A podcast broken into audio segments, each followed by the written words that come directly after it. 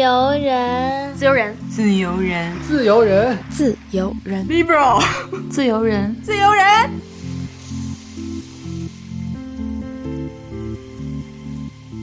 Hello，大家好，欢迎收听最新一期的《自由人》。我是最近很焦虑、压力很大，导致有点半秃的一萌。我是最近涂了黑指甲的佳琪。Nobody cares，我很 care。今天还有一位我们的客座主播，客座主播，嗯，就是一位幕后黑手。然后虽然声音不经常出现，但是他的名字经常被我们提及和调侃。对我就是收过很多新的大姚，我没听清楚他说什么。他说我就是收过很多信的大姚。哦，你这怎么耳朵？最近的耳朵确实有点问题。你怎么没想过是你的问题？我们 我也听到了呀，那你俩都有问题。好，听觉太灵敏了，对不起。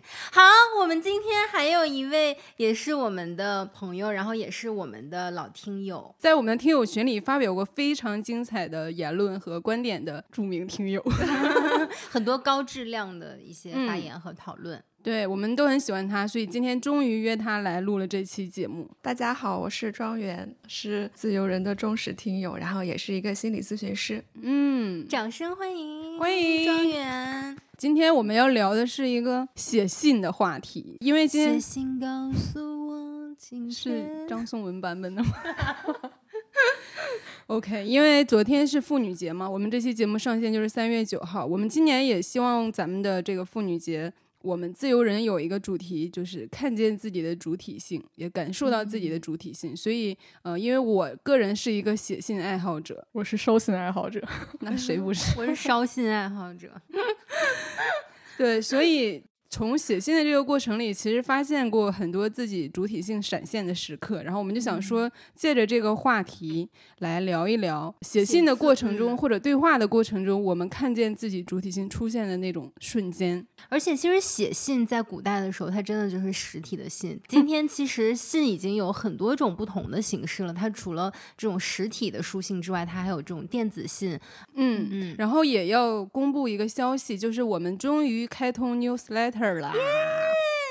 嗯，然后这个具体呢，如何订阅，我们会在 show notes 里展现一下。对，我们会在里面分享很多我们在播客里无法 分享的、更接近于我们生活的一些感受和推荐吧。我们也希望能通过这个形式和大家建立更亲密和亲近的沟通。对，嗯，就想说说我们为什么要聊这个话题。其实还有一个原因是，就是我跟一萌平时会和很多素人嘉宾，因为我们的女孩系列、职场系列都是和素人去对谈嘛，我。我们在预聊的时候就会发现，有很多女孩的故事其实是非常精彩的。嗯，但是呢，她可能没办法特别准确的去命名她的这个感受和思考。呃，也许也有，因为毕竟和陌生人去第一次讲自己的故事嘛，她会用一种高度概括性的描述他的这个故事。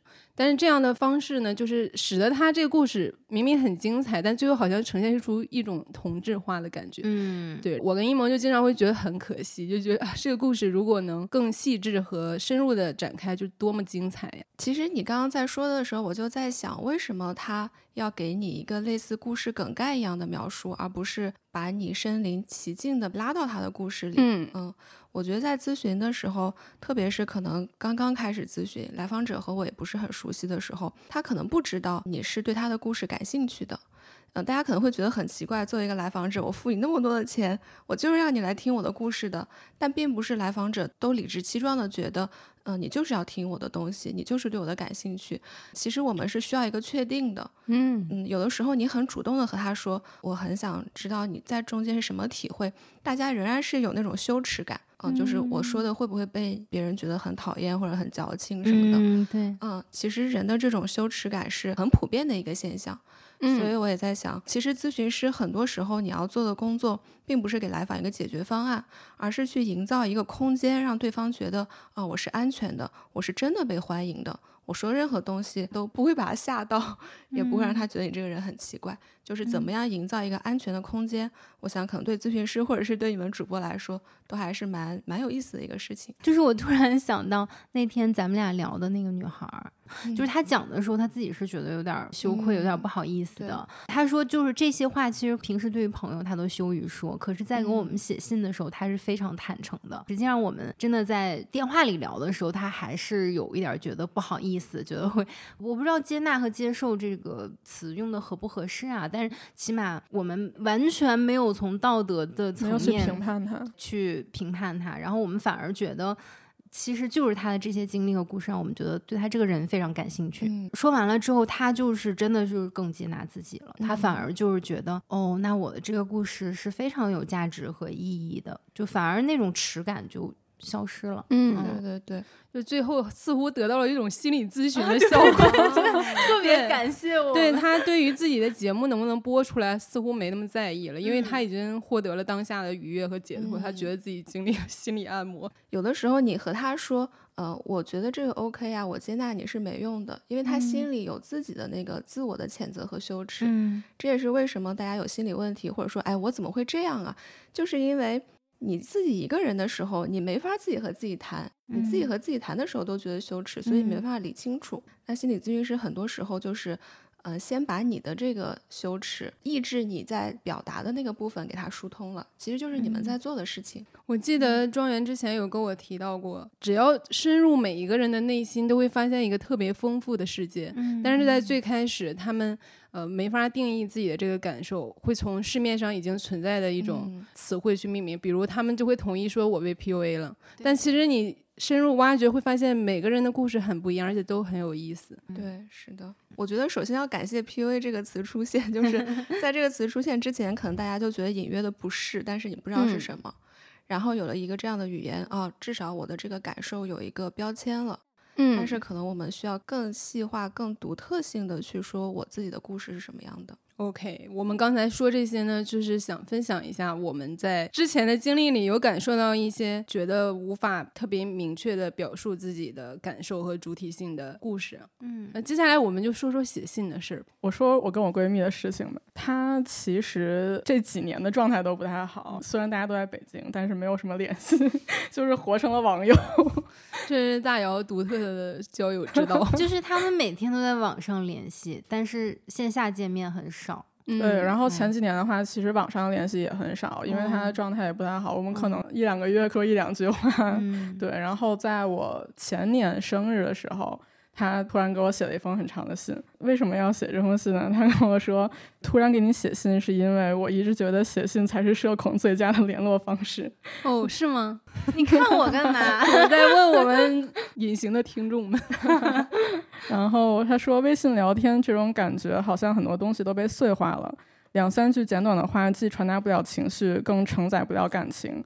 更不用说这种仿佛离得很近的联络方式，似乎会让我有些奇怪的抒情障碍，会变得不自觉的想伪装自己。嗯，对，所以其实就是在。写信这种好像你跟对方隔了一些距离，但你其实又是写给对方的这种方式，更多的是一种跟自己内心的对话。嗯，对，反而你会对自己的情绪跟感受更坦诚，然后更能表达更真实的自己。嗯嗯，我特别认同，我觉得所有的书写都是写给自己的。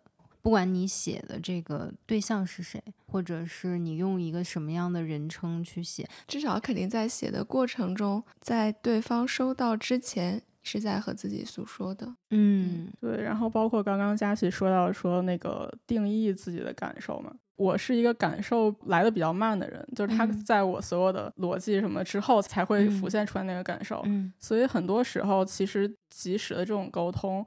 我会反应有点迟钝，我来不及去表达。其实写信的时候，你没有外界的那些干扰，你静下来去听自己内心的声音，你才能把你的感受非常细致，然后很精确的去描摹出来。所以，其实我是很在意别人有没有看懂我写信想表达什么的，因为这对我很重要。对，因为这是他唯一真实表露情绪和感受的渠道。嗯。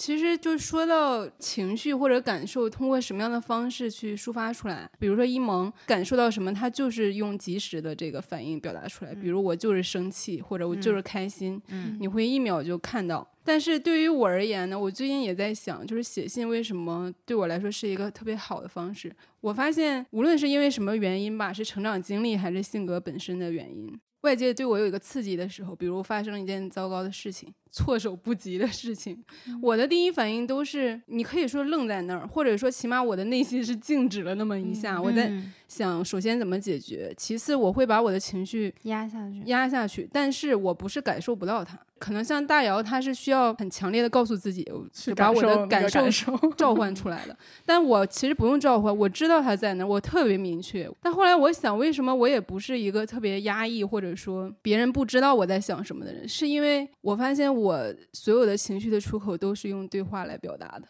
就是我会平静的说我生气了，正面的我可能当下就会说，但是有一些负面的，我可能会顾及当时对方的情绪啊，然后这个事情会不会影响这个事情的进展，我不会当下就表达出来。可是我是一定会说的，嗯，所以写信对我来说就成为一个很好的出口，所以就显得我好像就所谓的情绪很稳定，不太会突然的崩溃。但是我真的觉得这个东西也很有趣吧，就是每个人有不同的方式，而且你也不能说哪一种就特别的好。我觉得佳期说的是一种你觉得安全的方式，不知道我理解对不对？就好像那一刻情绪发生的时候，好像有点像你冲浪，感觉要翻了，所以你要嗯赶快抽离出来，然后在一个稳定的状态里，你才能细细的拆解它，允许它涌现出来。因为情绪它是可以说是很难让你的意识去主动的控制的，它的确有的时候会给人危险的感觉。如果我们能对情绪更安全、更熟悉，然后顺着它去走的话，你可能会觉得你的人生很简单，你不需要想太多东西，嗯你就顺着它走就行了。但很多时候我们不敢顺着它走，我们不知道它会把我们带到什么地方去，所以可能就先静止一下，然后事后我有时间慢慢的一个人，我再去看它能带我到什么地方，我看这个地方是不是 OK 的，我再去做。其实都没有什么好或不好，我只是想说描述不同的可能性。嗯，大姚刚才说个词，也是他前几天说，我们觉得很有趣。他说：“我是一个在感受自己的感受的人。”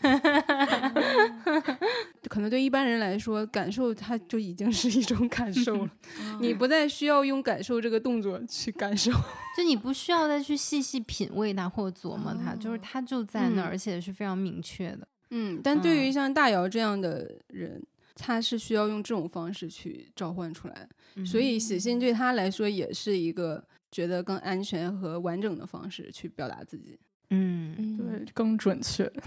哎，我觉得这个话题很有意思哎，就是我不知道大姚的那种感受，我的感受是什么样的。然后，但在心理咨询中，我们有的时候会做一件事，就是让意识到的内容体验化。嗯、这个特别特别常见。就比如说，有的时候别人夸你说啊谢谢，然后你就过去了。其实你知道别人在夸你，对吧？有的时候我可能就会让来访说，哎，我们慢下来。当我觉得你这里做的很棒的时候，你是什么感觉？如果把那一刻像录下来一样，用零点五倍速慢放，你就会发现我对这个夸奖的体验可能不是欣然接受的，可能有一点想躲闪，或者立刻就说啊你也很棒，把它嗯挡回去。所以有的时候，我觉得把你的感受放慢，去感受你的感受，它可能会让我们有一些不同的理解，发现一些自己之前没有意识到的部分。对，嗯你会觉得它更丰富、更有层次，对对对嗯对，像品酒一样。前中后调。我喜欢这种形式，但是我不一定是通过书信的这种形式，但是我是很明白写信或收信时候的那种，不管是喜悦呀，然后还是期待一。些很深刻的感受吧。对，这个是我可以感受到的。嗯嗯，我之前其实有看早期一个很火的节目叫《见字如面》，我不知道我跟我今天也想说这个，它里面有一封我印象特别深刻的信，就是他们读那个黄永玉写给曹禺的信。嗯其实就是黄永玉在信里很极致的批评曹禺。嗯，我当时就感觉，其实写信真的是一个批评的好方式。你想，你要当面说你，哎你这人不行，你这作品都是什么玩意儿，其实还挺让人 下不来台的。然后包括这个想批评的这个人自己，可能也觉得得拿捏一下用词，而不能尽数表达他的意思。因为黄永玉他比曹禺小十几岁，就相当于对方是他的长辈，所以他写这信，他应该也是有一些顾虑的。然后他就说：“你是我极尊敬的前辈，所以我对你要严。”人家可能不是这个语气，你对正常你。演绎了一下，感觉对他整封信就是文采斐然，但这句话总是让我想笑，就是我对你要严，感觉特别口语化。他说：“我不喜欢你解放后的戏，一个也不喜欢。你心不在戏里，你失去伟大的灵通宝玉，你为世味所误，从一个海洋萎缩为一条小溪流，像晚上喝了浓茶，清醒于混沌之中。命题不巩固、不缜密，演示分析的也不透彻，真批评的特别的辛辣，挺不客气的。结尾还写了一句说：“信快写完了，回头一看，好像在诽谤你，自己还点题了，有点不安了。放两天，想想看该不该寄上给你。”然后还是寄了。对，然后曹宇收到这封信，他特别的欣喜和震惊。就是他们俩私交，就是私下聊天只有两次，按理来说并不算那种密友。但是曹宇就是特别感谢他，他就是觉得这是一个多么真诚和诚实的人，可以这样去发表他的这个谏言，所以他立刻就把他的这个信裱起来挂在墙上。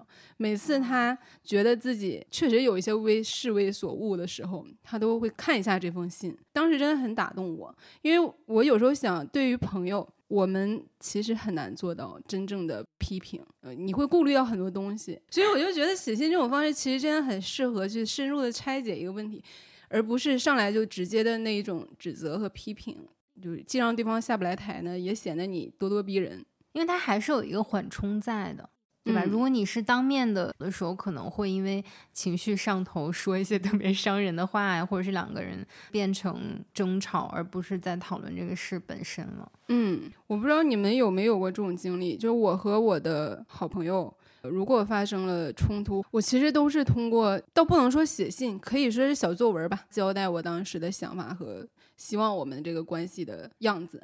然后我觉得这个对我来说是特别奏效的。我我觉得会的，其实跟朋友之间确实会这样，就是有的时候有冲突啊，或者是不开心的时候，你可能回家再想一想，然后写一个特别长的微信给他，然后他可能也再回一个特别长的微信给你，你一定会很深度的去剖析你们俩之间的对话，然后你会去剖析自己。我觉得这个嗯。过程是特别重要的，就是让他知道你当时到底是怎么想的，你为什么要说那些话，包括我可能哪些话说的不太妥当了，然后我自己也是有一些反思的，不一定会更好的解决问题，但至少两个人进一步的愿意去更加坦诚的面对彼此吧。我觉得这个嗯过程是特别重要的。对，然后我前不久大概过年的时候给我闺蜜写封信，前提是我们两个因为一些很幼稚的争吵，再一 次很幼稚的争吵。其实我最开始的写这封信的原因，就是想说把那个事情我到底怎么想的说清楚。结果写着写着就写到最后变成了，我发现哦，我真的很爱他，就是我就是想说我真的很爱你，就这些东西不会影响任何的。然后我也希望你做你自己最真实的你都好。就写到最后就变成了这样。好感动。我觉得还有一个让我觉得比较舒服的一点是，当时《始于极限》这本书非常火嘛，我当时有和庄园讨论到这个话题。然后，因为我们平时工作都很忙，所以有一些零星的讨论就直接发到微信上，可是双方都不见得能立即回应。而这些讨论一般来说是比较深入和走心的，所以也不想特别随意的就就好什么之类的。然后我就跟他提议说，我们要不要还是写邮件，特别透彻和深入的分析这个话题，但是也不用急于立刻回复。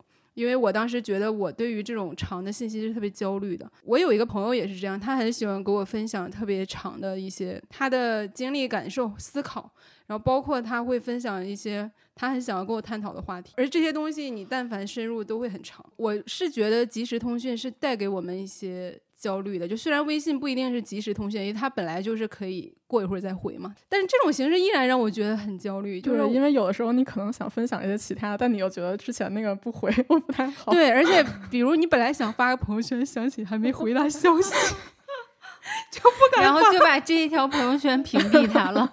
但后来我也放下，我就想说，那我就发朋友圈，怎么的？但总之确实有这样一种焦虑在。就是因为你要回对方一个很长的消息，是需要时间和精力去处理的，然后这个中间就会无限的拉长，总是记挂在心上有一条消息你没回，然后你就会 觉得很不安。可是如果它是一封电子邮件，它是一封信，它似乎就默认说这种形式本身就不用立刻去回复。可是像微信啊，多少还是会给人一种 push 感，你看到了不应该已读不回。我觉得也要看对方是不是觉得已读不回是一个最大的不尊重。比如说信息的交流，大家很深刻想法的探讨，肯定也是有意义的。但是既然是朋友嘛，大家不是说我来和你就是只是来碰撞思想的。你开不开心，你舒不舒服，本身这件事在关系中的权重也是很大的。可能还是看两个人对关系的共识是什么。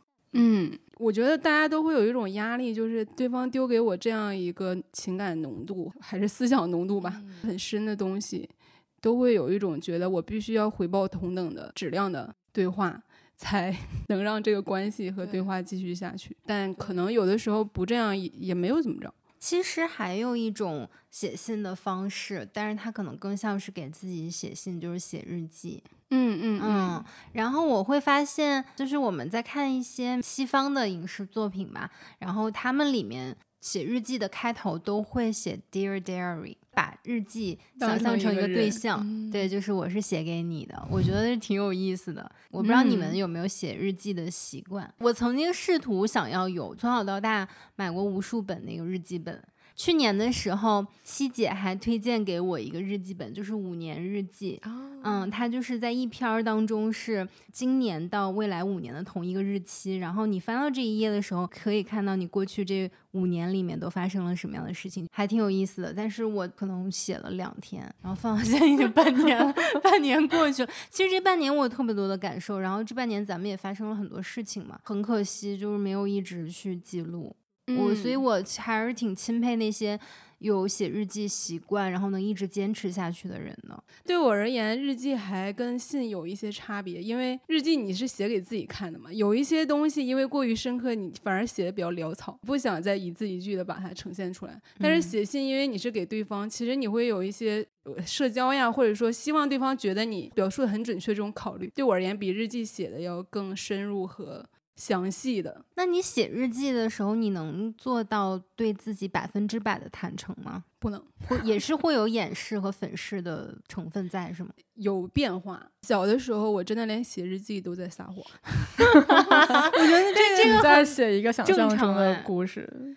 就我记得小的时候，我就买了一本《百变小樱》的那种密码本。你们记得小时候？我知道带个锁的那个。对，不是，是那种。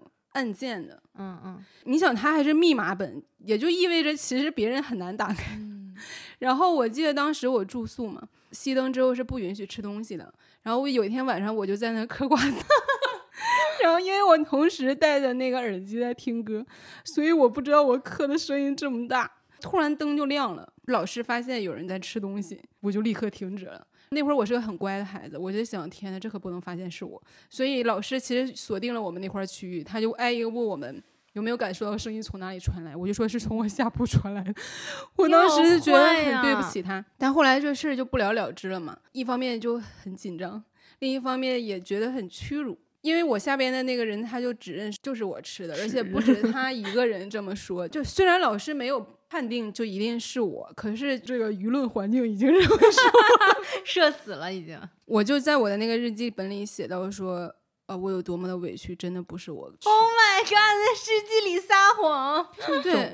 其实，在咨询里也蛮常见的吧，应该给自己的心理一个安慰，然后有一个虚拟的故事。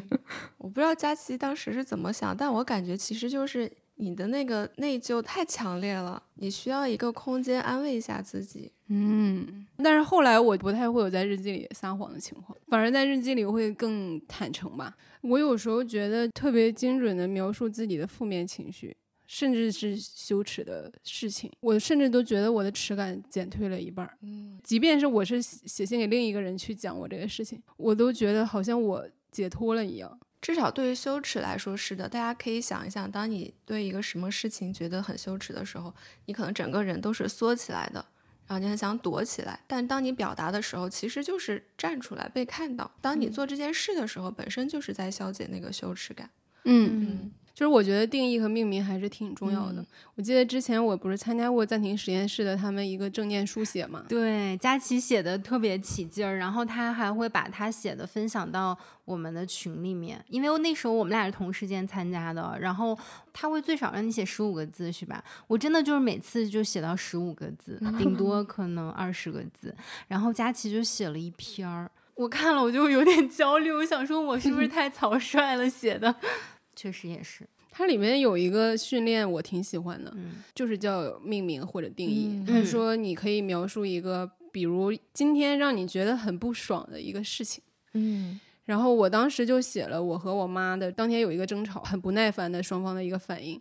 然后他就会引导你说啊，你你说这句话的时候，你心里的心情是怎么样？然后你做出哪些肢体动作？试图回忆这个事儿，然后记录下来。哦然后最后他说：“那你给这个情绪命名吧。”我说这个情绪就叫 Lady Bird，就是有一个叫伯德小姐的讲母女关系的电影嘛。嗯然后他说以后你再发生这件事情的时候，这个词就会出现在你的脑海里，然后它变成了你一个专属的，可能只有你自己懂的一个秘密。也许你会觉得更好受一点，或者说起码你识别了这个东西。对对对对对，啊、我觉得佳琪说的这一点，其实就是人的痛苦不是因为他痛苦，有的时候是因为混乱。你觉得一个事情发生了，你不理解，其实你就丧失了对你生活以及你自己的掌控感嘛。嗯，你说的这个过程，其实你真的很像一个导演，对不对？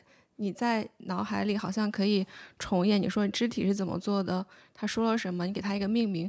当你在这样做的时候，其实你掌控了这段经验、这段体验。你虽然还是吵架，还是难过的，还是生气的，但是你可以掌控它了。你不是被这个经验所控制啊，或者扰动。嗯嗯这种感觉就会让人觉得舒服。咨询里嗯我们就说 make sense，、就是我知道啊，我为什么会这样了。其实当你有这个感觉之后，即使你在痛苦，你会觉得这啊，这是可以耐受的一个东西。嗯，其实这就是一种主体性，是吗？嗯因为你掌控了一些东西。对对对，有的时候，至少对于我而言，是我是要自己，比如说给自己偶尔写点东西，就是其实是把自己的思绪在整理的一个过程。嗯反而我整理出来，我我真的知道自己是怎么想的之后，我才能诚实的面对这个世界。就比如说我的外形，其实从小就会容易被当成说，哎，你是不是喜欢女生或者怎么样？每次我其实都会愣住，就是我不知道怎么回答。嗯直到说我有时间去把自己的想法从头思考的过程写下来，而不是在脑子里面很混乱的进行的时候，在之后别人问我的时候，我才能知道说我其实是这么想的，我可以很自然、很坦然的回答别人。性别对我而言，并不是在我考虑范围之内，嗯但之前我是意识不到这些，所以我就会卡在那里，就嗯，就我该怎么回答？哎，那说到这个，我就想到有一种书信的形式，它就是被命名为情书。就是说的好像很高深莫测。对，因为它有一个专有名词，就是叫情 书。还有遗书，情书其实也很有意思，而且关于情书的电影有很多，比如情书。我们在电影里经常看到信，它作为一个介质吧，或者它作为某一种意象，很多人是通过很远古的一些书信去了解过去的人和事的。情书也是嘛，很多爱情电影啊，比如说《假如爱有天意》啊，《海角七号》啊什么，它都是通过过去的这个书信，然后重新展现那个时期的人发生的一些事情，或者是一些爱情什么的。嗯嗯，这种意象本身也还蛮有意思的。然后就说到情书，你们对情书是怎么看的？虽然我之前会说写信对于我来说是一种更深入的展现自己的情绪和感受的方式，嗯，但是你说到情书呢，我是不会写情书的。我觉得告白必须当面说，所以哦这个其中是有一些我觉得挺有意思的东西。告白这种事情对我来说是需要及时的反馈。对，可是你在表白的时候，你也会说，你可以考虑考虑，你不要现在回答我呀。我没有，哦，你没有说想要啊及时的回馈。其实佳琪说的这个有点联系到我想分享的一个信，嗯、我想推荐一本书，它名字叫《日益亲近》。然后这本嗯书呢是一个咨询师和一个来访者，然后他们每次咨询做完之后呢，都会相互给对方写封信。这个操作持续了两年，然后这本书就收录了他们的通信。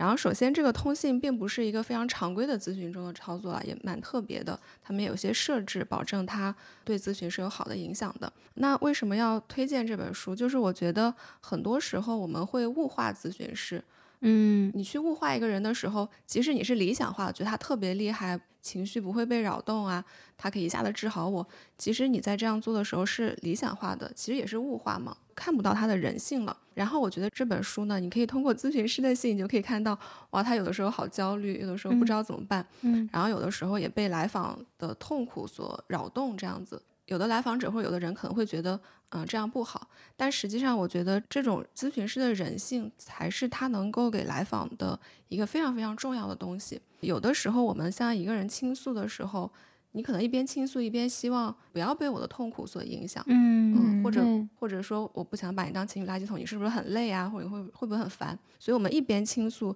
一边希望对方不要被影响。但实际这样的倾诉是没有用的。那什么样的倾诉是有用的呢？就是我在说我的痛苦的时候，我能看到你被我的痛苦所改变了。不管你是对咨询师还是你对你的朋友，你看到你的痛苦真的变成眼泪从那个人的眼里流出来，嗯那个时候你知道我是存在的。嗯嗯就我的情绪是对这个世界有所扰动的。我觉得像佳期说的，就是可能其他的时候我在探讨一些深刻的思想，那个没有所谓。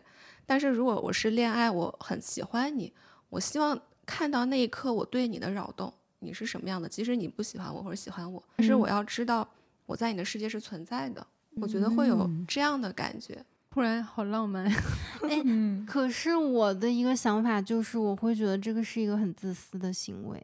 就给对方带来困扰。对，就如果对方没有这种心思的话，他可能会比较尴尬。当然，这也是因人而异啊。但是我会觉得表白它本身就是一个，你可以说是自私的行为。哦就我我的这个自私是打引号，或者是在这里是比较中性的吧，就是它嗯不是一个绝对贬义的。就是自我的一种表达。对，是嗯自我的一种表嗯达。当然也不能说它不好，爱情是我觉得是一个人的事情。我觉得爱情是一个人的事情，但是关亲密关系是两个人的事情。是这样，我觉得这里边可能有一些投射的问题吧。就是别人跟我告白，我一点都不会尴尬，我会当时立刻就跟他分享我对他的感受，而且我会说的比他还多。你真的很牛逼，你真的不是一般人。我跟你说，我而且我也很乐于跟他聊这个事情。嗯我分享一些我的经验吧。我第一次收到情书是小学四五年级吧，我有点忘了，而且是一个我并不是很喜欢的男同学。我们俩还吵过架什么的，当然吵架在我生活当中就是 很正常的家常一件便饭。突然有一天呢，他就塞给了我一封信，然后就说：“你现在别看，你现在别看啊，等那个放学再看什么就之类的。”那我们那时候是坐那个校车嘛，然后我就在校车上打开这封信，就是一个小学生用他非常幼稚的口吻跟我表白。然后我当时看完了，我就不知所措。我并没有喜欢他那种感觉，我也挺残忍的，也不能说残忍吧，我就在车上把这封信给撕掉了。然后我就哭了，但是我后来再去回想的时候吧，我就想我为什么会哭和当时觉得心里很难受，我觉得是一个作为女性的一种耻感。我虽然无法用非常准确的语言再去形容我当下的那个体会和感受，但我会觉得它是作为女性的一种耻感。它非常非常复杂，你很难用一句话去形容或者说明白。就是好像那一刻，你不再是一个单纯的小孩儿。我说的严重一点吧，就是有一种自己被玷污的嗯感觉。但其实它也是因为成长当中的，我觉得社会对于女性的规训啊、教育啊，然后社会化和异化之后的一部分吧。我觉得我们要看到你的这个耻感，不一定是那个小男生带来的，对而是这个文化社会带来的。对，所以你就会想到，其实让你有负担的不是他，可能他的表白行为是一个导火索，嗯，但其实他可能并没有做错什么。是嗯当下的感觉是我做错了什么，让你爱上了我，老天为什么这么？就是这种感受，嗯嗯，因为你有这个经历，你觉得是那个小男生给你带来的负担，所以嗯你表达的时候，你也会担心我会不会给别人带来负担，对吧？但是实际上，嗯这个负担不是表达者，也不是听的人，是可能这种社会文化什么乱七八糟的因素。然后补充一点，我觉得很重要的，如果当你每次在表达负面情绪的时候，或者任何人，当你表达的时候，你觉得是给对方带来负担的，他是忍着嗯听完的，那这样子你这个心结还会在这里。那咨询中不一样的就是，你看到咨询师他没有被你这个很痛苦或很糟糕的经历伤害，他虽然会为你难过，但他并没有被伤害，他没有被打崩溃，他也没有说哎我想逃走。就是有的时候我们说我和朋友倾诉一个什么事情，他说你立刻立刻怎么解决，嗯我们会觉得不舒服，因为解决就是在于他想逃走。所以当你看到一个人没有被打败也，没有逃走，他不觉得是负担。当你看到你的情绪对一个人来说不是负担，你也会觉得哦，那好像也不是负担。其实是这种交互让这个倾诉变得有效了。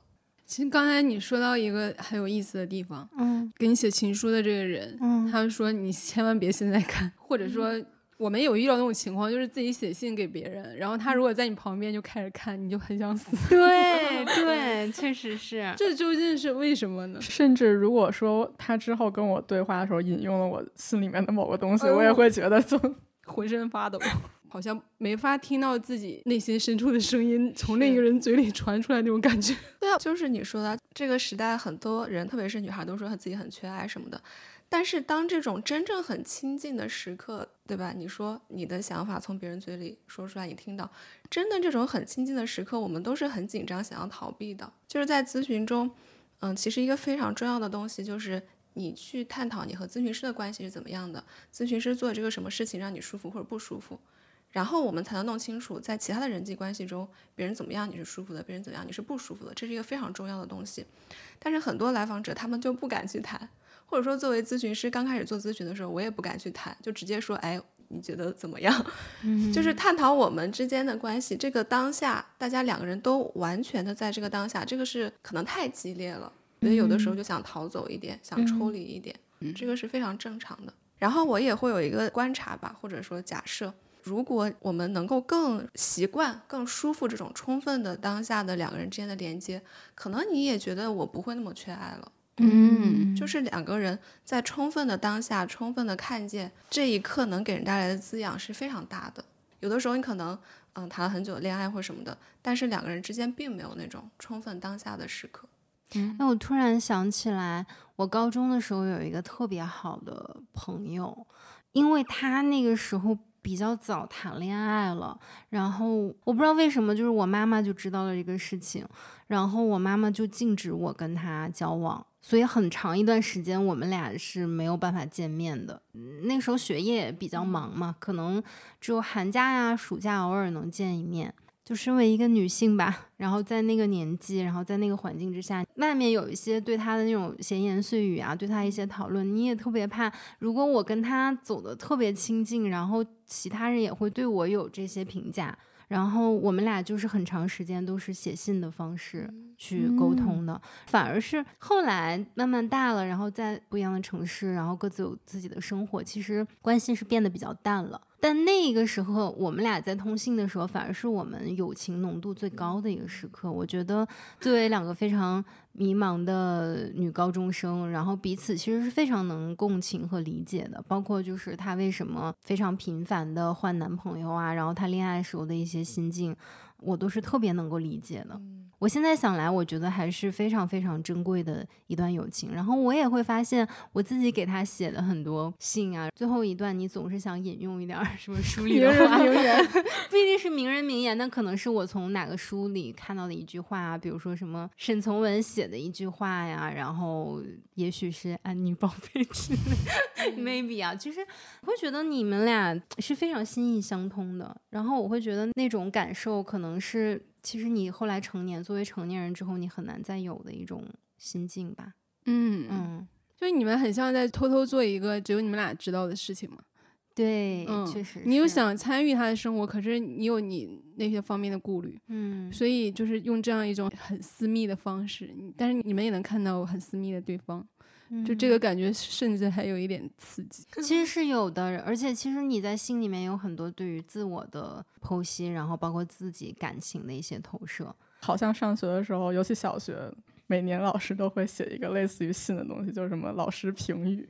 就是哦里面会都是你怎么怎么样，怎么怎么样。其实那、嗯那是一个别人对你的反馈跟评价嘛。嗯，但是其实你知道，就是每次我看老师评语的时候，我都会有一种啊，生气，真的吗？真的是这样吗？因为他非常客观的每一句都是你怎么怎么样，嗯，你怎么怎么样，就好像嗯那是一个非常客观的东西。就就是你会很怀疑，到底那我真的是这样吗？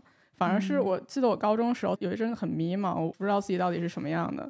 然后我就跟我一个初中玩的很好的同学说，我说你能不能告诉我，就是我在你眼里是什么样子的？嗯然后他给我写了一篇文章，那个里面他就不是说全部都是你是什么什么什么样的，他是有很多自己的感受，有很多自己对自己的看法在里面，他是一种对照式的去看我。嗯然后反而他那篇文章给我的感觉是非常真实的，就是我觉得说，哦，我真的在他眼里是这个样子的。啊，我特别想回应大姚这一点，就是我觉得老师的评语，他那样在评价你的时候，其实像一个科学家在研究小白鼠，他在观察你，就是没有人愿意被这样观察。嗯，但是你的朋友，呃，那样子说的时候，他说我和你在一起，我的感受是什么？其实他和你一起在这个关嗯系里的，这样子既得到反馈，你又不会觉得我是被审视的。心理咨询有一个革命性的观念的转变吧，就是在最开始的时候，大家就会觉得，呃，来访者就是小白鼠，然后嗯。咨询师就是那个科学家，嗯。然后我就是观察你，我尽量中立，我也不告诉你我有什么感受，我对你有什么看法，我就是观察你，观察了知道关于你的知识，我告诉你去解释，然后你的病就好了。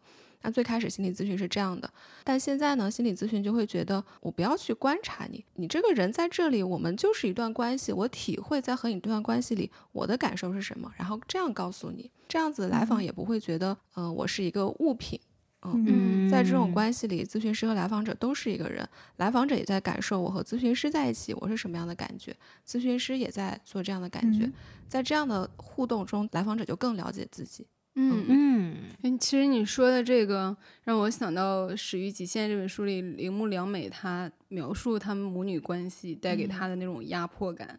其实我们聊这些话题也跟《始于极限》有千丝万缕的关系。铃木良美就说，因为她的母亲是一个高知女性，是一个儿童文学的研究者，然后是非常聪明而且非常强大的一个女性。她小的时候呢，她妈就会强行与她对话和辩论。嗯这个好的一点是，他妈不会说，比如我是大人，我说什么都是对的，他是有很多的自由的。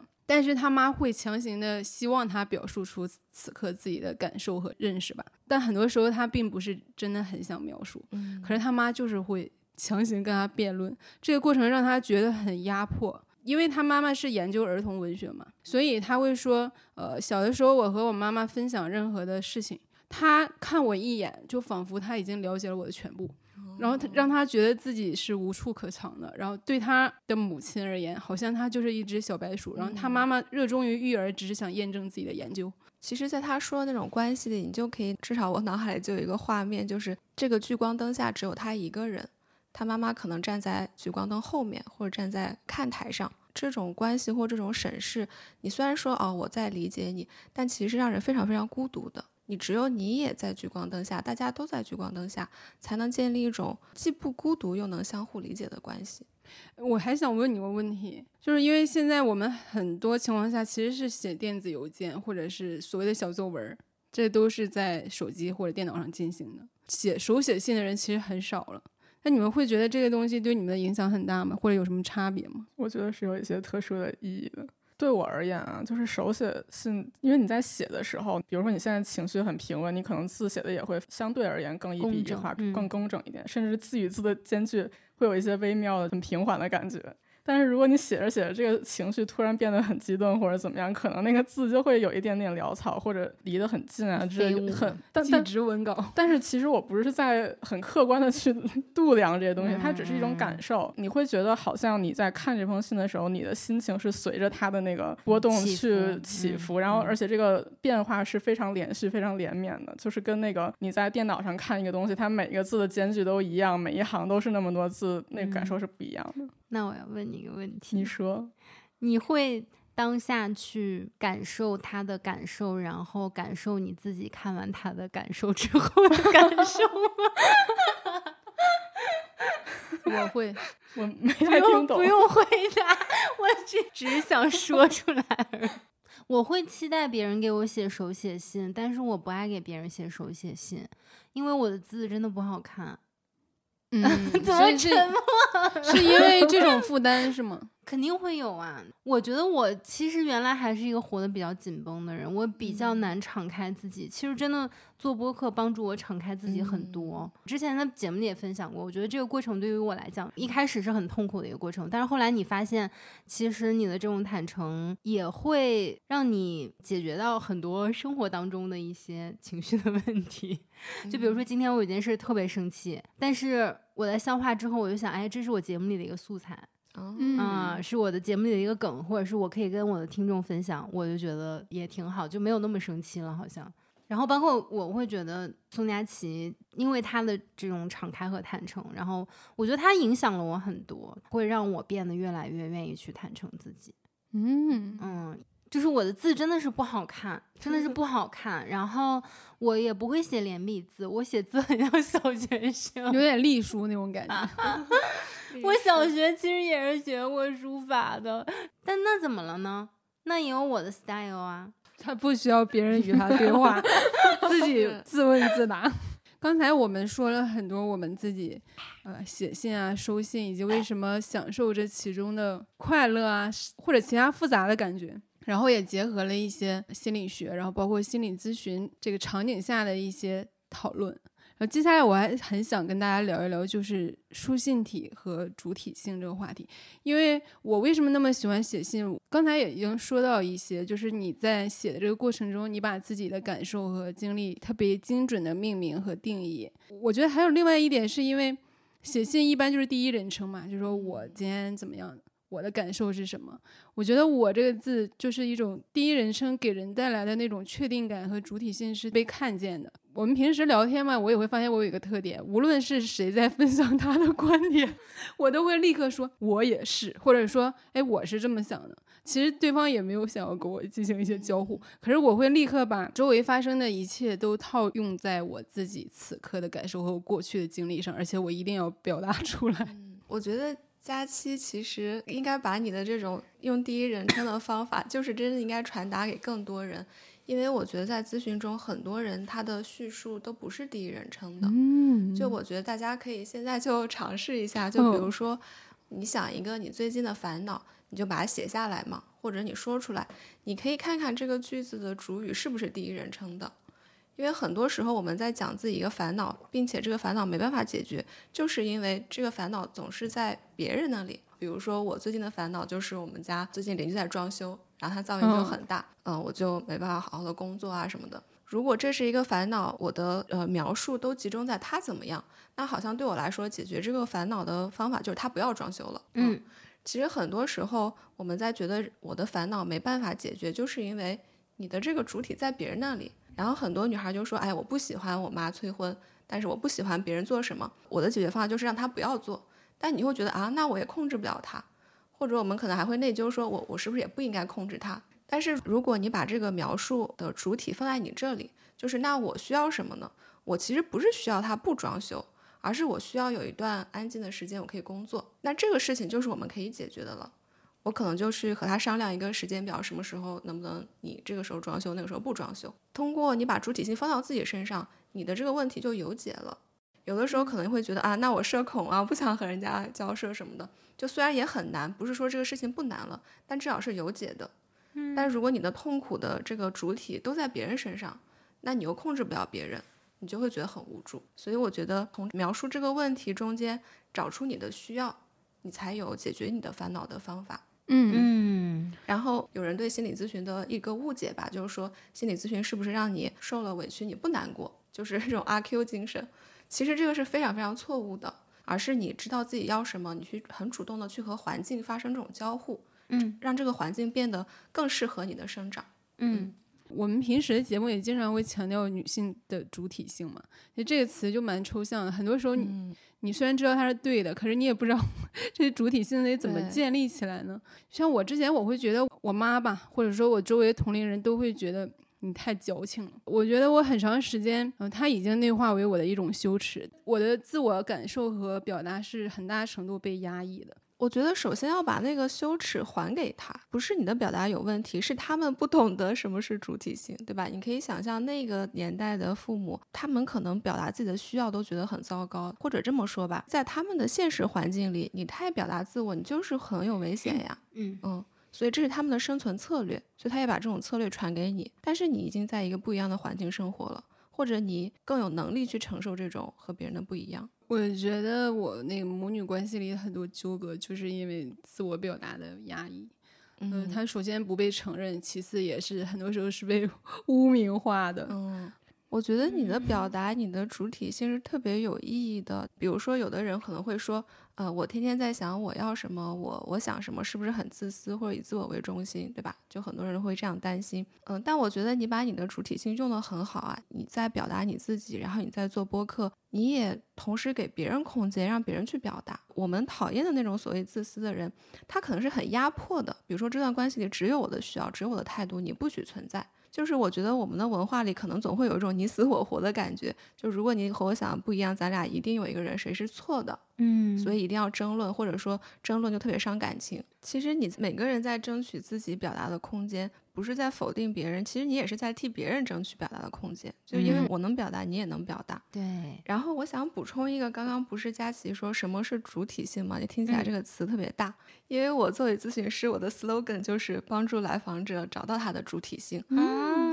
然后特别是在关系中找到它的主体性。那主体性很简单的说，我觉得就两个部分，就是一个是我要什么，一个是我不要什么。嗯嗯，就像生物在基本的生物，比如说线虫，它都有趋利避害的本能。我这个有食物我就靠近，然后这个是有毒的我就跑远。那主体性在实际生活中其实很简单，就是什么让我开心，我需要什么，向外界表达我要什么，以及就是设立边界，比如说什么让我不开心了，我想拒绝。然后，如果你这两方面一边又不敢表达自己的需要，一边又没没办法拒绝别人的要求的话，你的生存空间就会特别特别的压缩。嗯。然后另外一个，为什么说要在关系中去体会主体性呢？就是因为很多人都会觉得啊，那我这样是不是就是特别自私？你就会发现，可能有一些关系是不能够容纳你的主体性的。比如说刚刚我们讲 压抑你表达的各种关系。嗯。你其实就是在咨询中和来访者一起去探索，怎么样去创造一个可以容纳你主体性的关系。你不是被动的，而是你可以去选择离开那些不能够容纳你主体性的关系，或者去，比如说像刚刚我们说的，告诉朋友我需要什么，我需要什么样的安慰。这个就是在创造这段关系，改变这段关系，让他能够容纳你的需要。嗯嗯。前天咱们有聊到嘛，给偶像写信的人，因为现在我们一般提到一个追星族，就会觉得他是没有自我的，就是他们是非常盲从的数据女工，对自己喜欢的偶像没有客观评价，或者他心里有，但是他们绝对不会在这个广场上表露出来，就是所以大家要控评，所以这些追星的人都会给我们一种他好像没有主体性的感觉，他们就是一群机器人。因为我曾经也是一个追星族嘛，我会觉得这里面有一些很微妙的差别。对我而言很不一样的一点是，我觉得我一直在创作，就是他给我的激励不是说我看到他有多么的耀眼，是我在他的耀眼里寻找到了我自己表达耀眼的方式。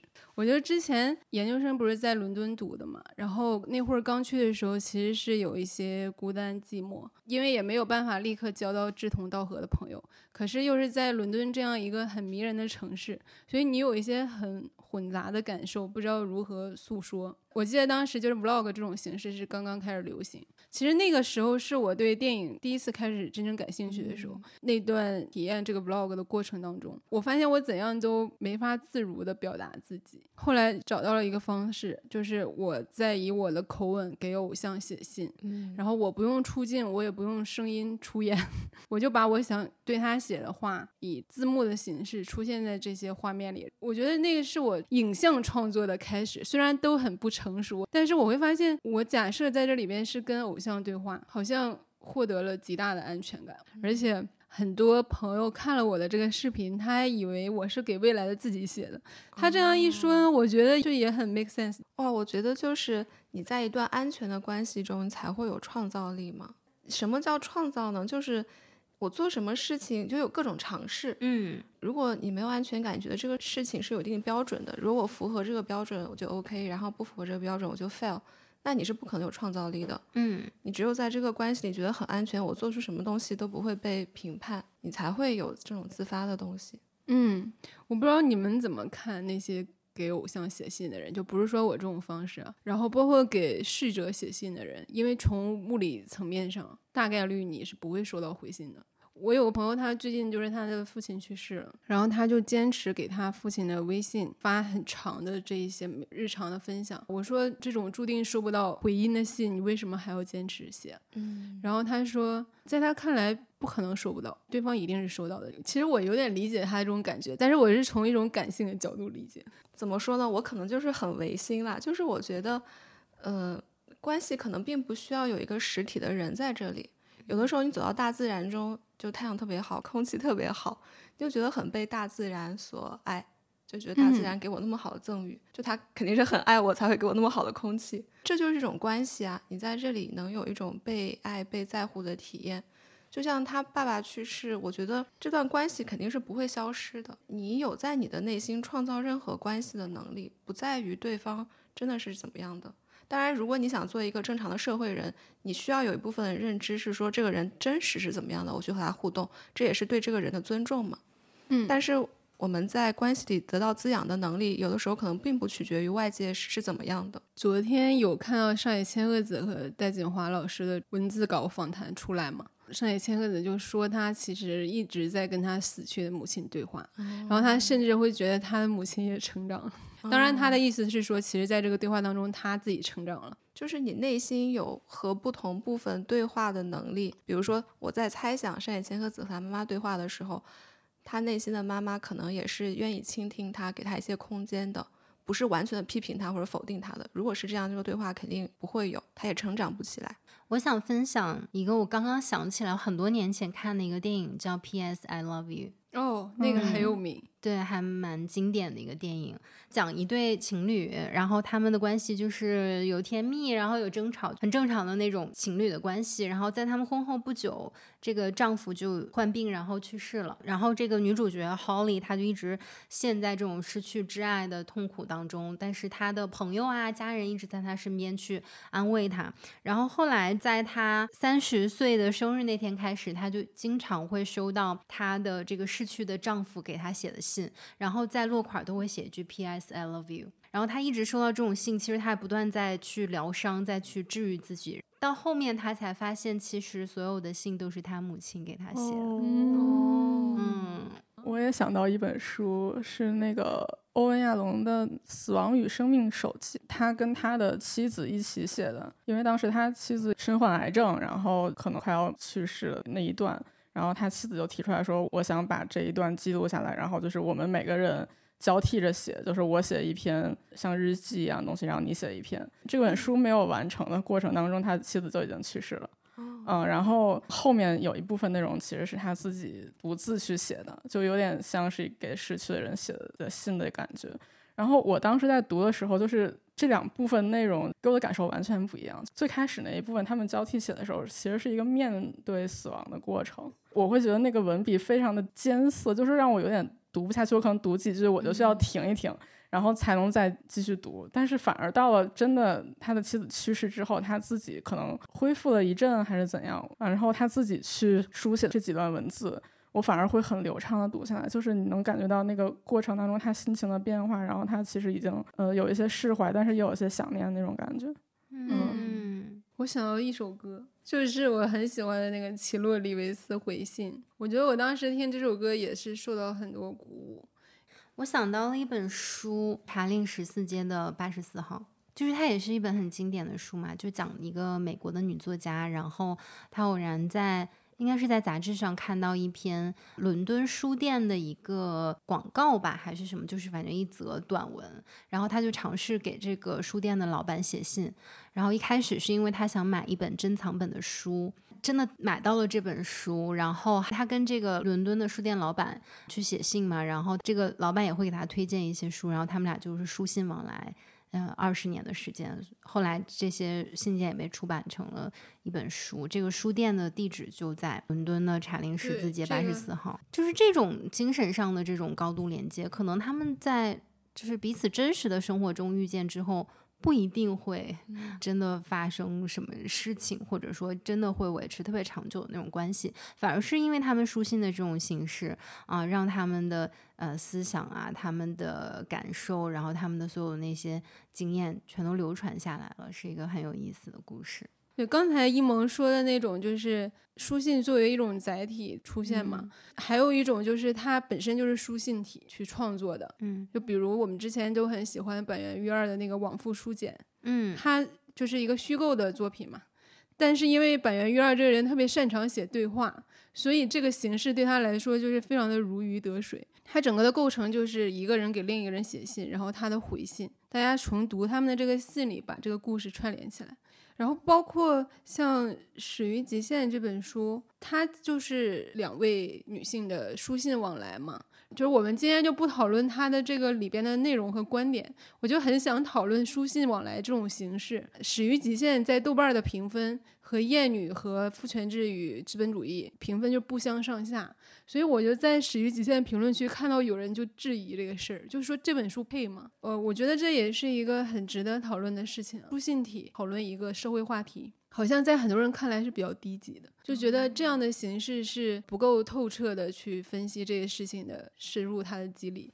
但是他又确实是真的很受欢迎的，因为大家能深切的感受到对话者的那种情感的波动，他的个人经历，那种私密的共情。可能也是因为《始于极限》之后又出了《快乐上等》，也是上野千鹤子和另一位女士的汤山玲子，嗯对话，然后大家就会觉得你还用这种方式没完了是吧？就有一些人会对此提出批评。为什么觉得这个就是肤浅一点呢？因为《厌女》和《父权制与资本主义》它是更学术的嘛，很有干货。巨 著对对，理论的部分更多。嗯我不知道我这个想法对不对啊？我觉得主流上都会觉得这种亲切的写作方式，或者书信往来夹杂了非常多私密的个人的经历的事情，嗯，放在社科类的，大家就觉得他们天然低人一等。呃，它是不严谨的。对，它是嗯太主观的，不能体现一个什么真理的。嗯，我觉得这个映照和我刚才说的那种从小到大被压抑的那种表达是有一些相关联的感觉。就是这种很奇怪的对客观的推崇。其实我反倒觉得《始于极限》这样的书，你能感觉到他对人的尊重。就是我不是一个人在独白，就是写了一个大部头，我的下一句表达是基于你上一句听到了什么。你有什么样的感触？我觉得这非常像咨询，应该就是，呃，咨询师下一句话要说什么，或者你的一个解读是不是对？其实不是说根据这个理论，我觉得你是这样的，而是我做的这个解释，我对你的猜测，你是什么反应？其实去对话的时候，你反而是特别特别尊重那个人。我觉得大家对于《始于极限》这种书的引起讨论，也是好像上野千鹤子就在和你说话，他也在认真的在乎你的反馈那种。嗯，嗯，我们现在很追求速度啊、效率啊，然后拿来主义啊，他会觉得《厌女》也好，《父权制与资本主义》也好，它里面的很多话，你可以直接就拿来用，或者直接去反驳其他人，或者直接变成一个你自己能说出的一套所谓的理论啊。可是像《始于极限》这种书，你可能很多时候你看完，你要细细的体会，你要感受，然后你要对。嗯，对。但是他可能没有办法特别现成的，你把其中的一段或者说其中的一句话拿出来当做一个理论去用。我觉得他们都各自有各自存在的价值和意义。我反正我自己觉得没有什么高下之分。就是我感觉很多人有点矛盾。还有一个经常听到的说法是，你要了解一个人的思想或者他的呃理论，你可能要了解他的生平，了解他的经历。嗯，就所以会有很多的所谓自传也好，或者他传也好，去帮我们去做一个对照。嗯但是当好像这个人真的他把他的对话就是呈现出来之后，你又不想去接受了，我觉得也是挺矛盾的。刚刚一谋说让我想到一句话：知道很多大道理，却过不好这一生。其实就是不知道我如果韩寒，是吗？对，就是如果这个道理对你是没有体验的，你嗯就是没有办法把它运用到生活中去。嗯比如说，呃，很多人都会觉得啊，我知道我现在性格这样是因为过去发生了什么什么什么。就他可能来到咨询室中，他把自己分析的超级透彻，但是他可能就在情绪上并没有连接，并嗯没有和小的时候受伤的那个自己有情绪上的连接。嗯，所以你嗯。知道这些是没有用的，你理性上知道，但你内心的那一部分过去的创伤的还是很孤独的。所以这种可能在学习知识的时候，一个女权主义的理念或者知识对你更有感触的话，它可能不会让你成为一个博学的人，嗯。但它可能能让你成为一个更自由或者更自洽的人。其实社会科学、社会学、人类学这些东西，多多少少与人的真实处境做一些连接。但是像自然科学，之前在咱们一期节目推荐过一本书，叫《花神的女儿》，它讲的就是十八世纪以来英国的植物学的历史嘛。然后它更多是一本女性史，去发掘植物学里被遗忘的那些女性。然后其实他最后就提出一个问题，就是说自然科学里是否只应专注于其中的科学实践，而忽略或剔除其中的个性化与人文因素。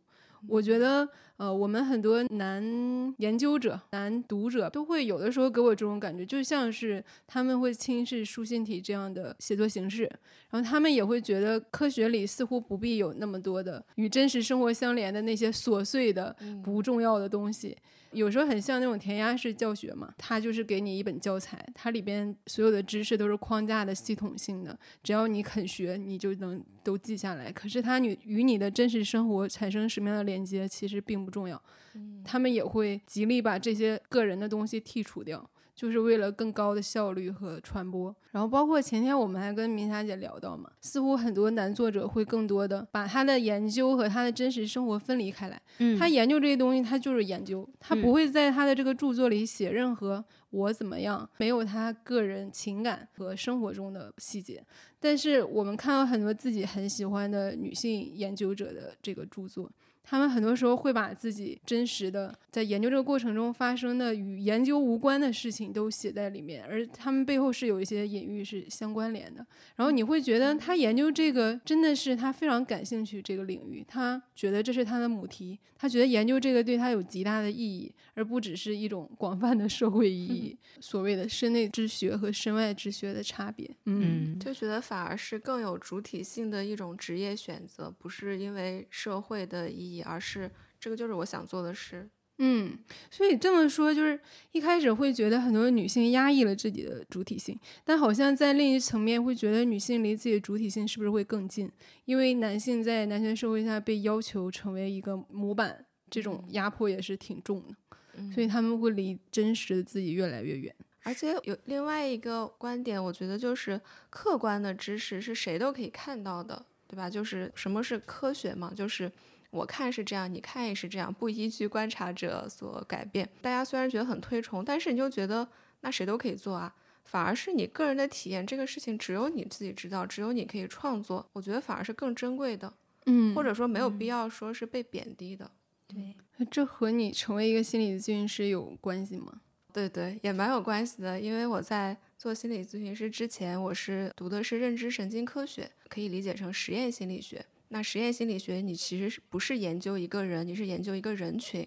你招被试啊，一百个人，他们有一些共同的特征，其实你研究的嗯是人身上的变量。然后我就觉得这种研究一直让我有一种很遗憾的感觉，我好像丢掉了那些最宝贵的东西。嗯，转向心理咨询，那你的研究完全就不一样了。科学就是身外之学，你站在这个人的外侧观察他；心理咨询就是身内之学，你尝试站在这个人的内心去理解他。嗯，你会感觉到哇，每个人真的是非常复杂的一个很美丽、很复杂的宇宙。那一刻，一切都契合起来，那一瞬间就特别的美妙。嗯就是嗯他那一瞬间得到了一种和自己的和解。然后，因为我在陪他去理清楚这些嘛，那一瞬间我也体会得到那种一下完全都契合的和解。我觉得这个是特别有意义的东西。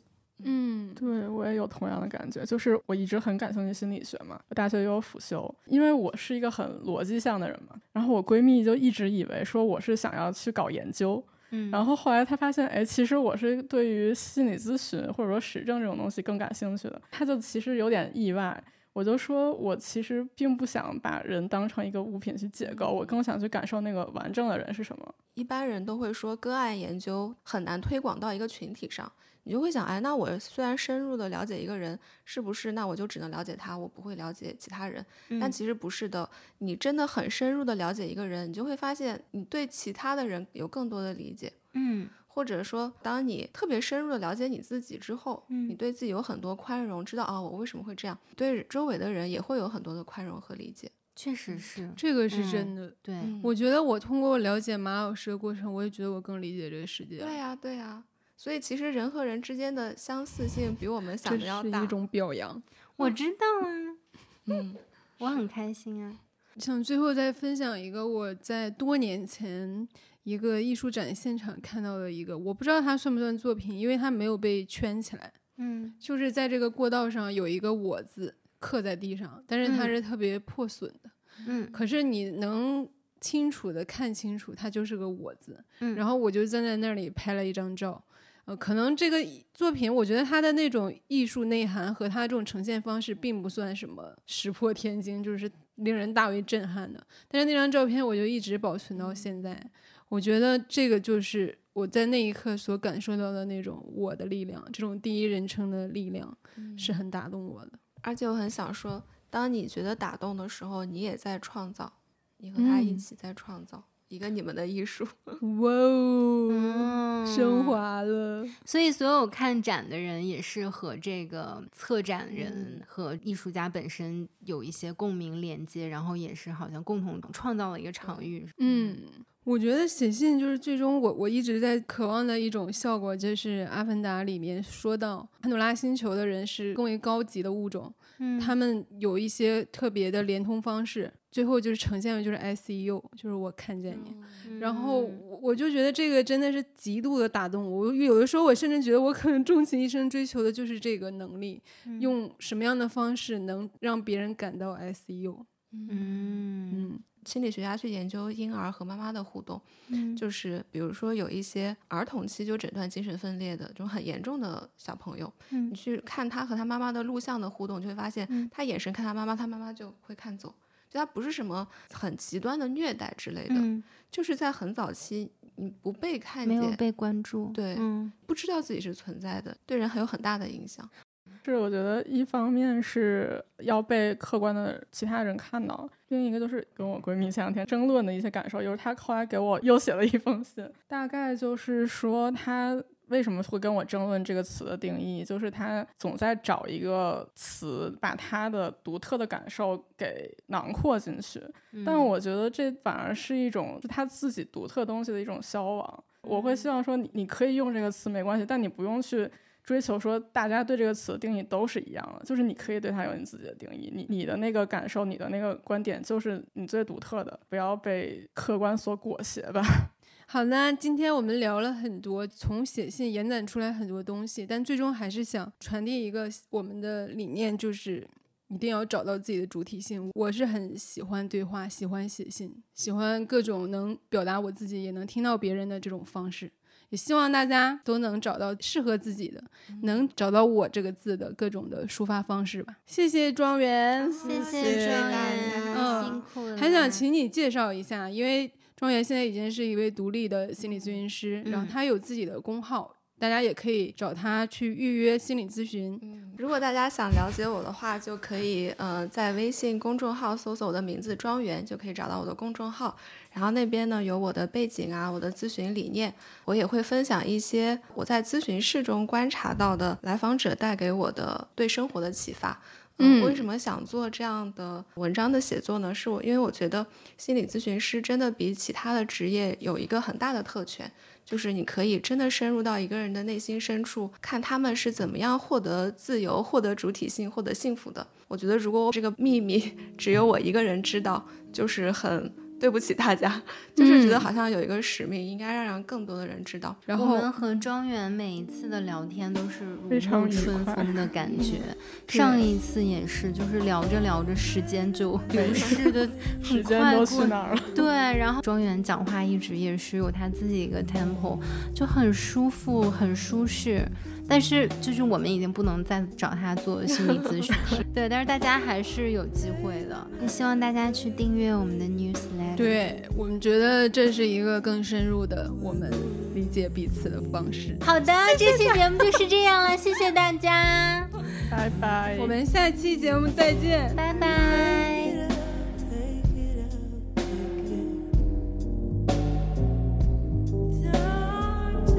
你可以在各大播客平台订阅我们的播客，也可以关注我们的微博“自由人 Liberal” 和公众号“自由地 Wonderland”。